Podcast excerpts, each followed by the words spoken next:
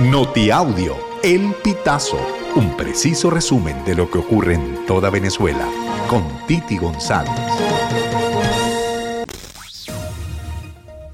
Bienvenidos amigos a una nueva emisión del Notiaudio El Pitazo del 16 de junio del 2023.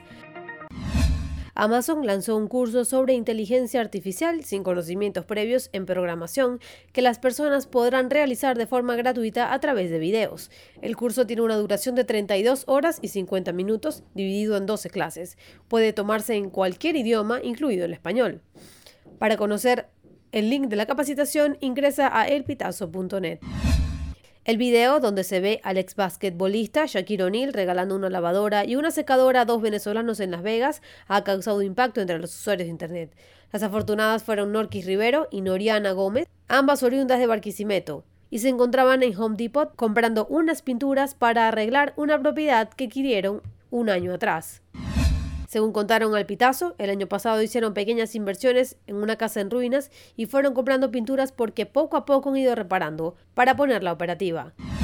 A pesar de que Gómez habla inglés de manera fluida, no comprendió en primer momento a quién se referían, por lo que decidió utilizar su celular para asegurarse de que hablaban de la leyenda del baloncesto. La venezolana Adonais Nieves, de 25 años, se consolidó como la ganadora del concurso The Voice Chile este 16 de junio. Su victoria la obtuvo con el 35.59% de los votos. Nieves estuvo en el equipo de José Luis Rodríguez, el cantante venezolano conocido como El Puma, y se enfrentó en la final a Catalina Campos, Marcelo Durán y Alexis Vázquez.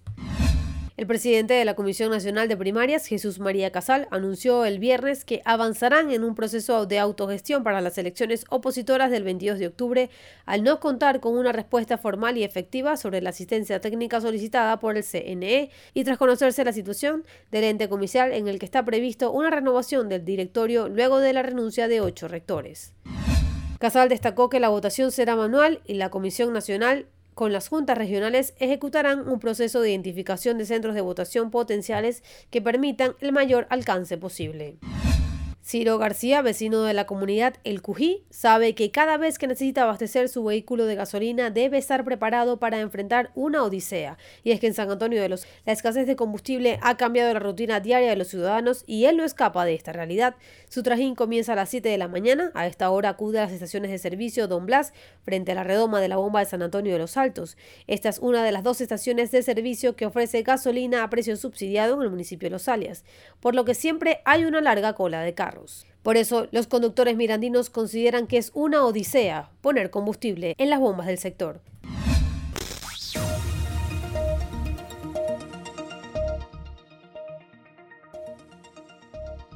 Amigos, ya así finalizamos. Recuerda que si quieres conocer más informaciones, ingresa a elpitazo.net.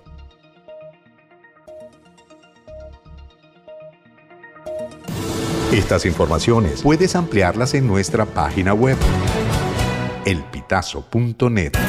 También recibimos tus denuncias vía SMS o WhatsApp a través del 0414 230 2934.